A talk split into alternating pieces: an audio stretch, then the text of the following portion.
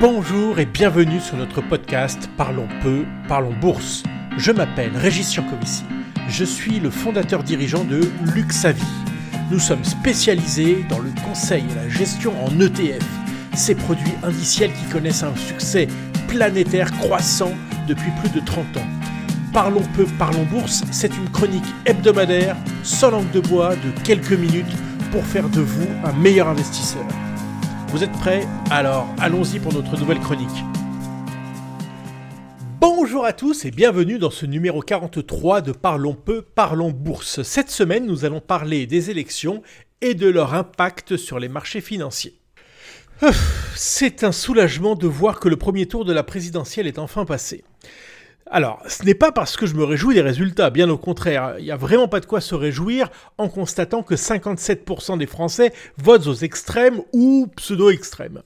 Ces résultats jettent une lumière crue sur la fracture française dont on se demande bien comment elle va guérir. Bon, c'est un peu normal de dire à la radio qu'il y a une fracture. Non, en fait, je suis soulagé parce que je commençais réellement à fatiguer d'entendre autant de bêtises dans la bouche de personnes brillantes. Woody Allen aurait à ce stade rajouté que l'avantage des personnes brillantes sur les idiots, c'est qu'elles peuvent dire des choses brillantes ou idiotes, tandis que l'idiot, lui, euh, n'a pas ce choix. Bon, mais comme nous sommes là pour parler d'investissement et que mon humeur du jour me guide vers la politique, je vais vous parler de l'impact de ces élections sur les marchés financiers. Tout d'abord, les marchés s'intéressent aux finalistes, peu à l'analyse des autres résultats. À ce titre, comme pour les sondages, les anticipations des investisseurs étaient exactes. On a le second tour attendu. Aussi, la réaction des marchés ces trois derniers jours a été très limitée. Y regarder de plus près, on peut tout de même noter que les marchés obligataires, mesurés par l'écart entre les taux d'intérêt français et allemands, euh, s'étaient tendus compte tenu des bons scores possibles de Marine Le Pen. Lundi, cette tension a partiellement été corrigée, donc l'écart de taux s'est réduit. Est-ce à dire pour autant que les marchés verraient d'un œil indifférent l'arrivée de Madame Le Pen au pouvoir?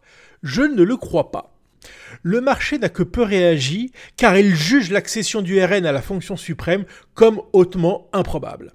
À ce jour, aucun sondage, fut-il même russe, ne donne Le Pen gagnant. Même si son programme a, disons, été adouci par rapport à celui de 2007, les effets seraient sans doute réels. L'euro baisserait, ce qui ferait encore monter le coût de nos importations, donc l'inflation. Nous assisterions à une augmentation du coût de la dette et les actions françaises baisseraient au moins dans un premier temps. Bon, il ne s'agit pas de prédire l'apocalypse pour peser sur votre vote, mais uniquement d'analyser froidement les choses comme nous avons l'habitude de le faire dans ce Parlons peu, parlons bourse.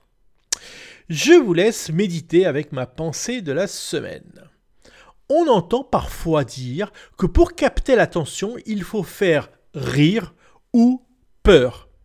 Si les hommes politiques n'ont d'autre choix que d'user, voire d'abuser du second, j'espère à mon modeste niveau vous ouvrir les yeux sur l'investissement financier, toujours avec une pointe d'humour. Allez, je vous dis à mercredi prochain.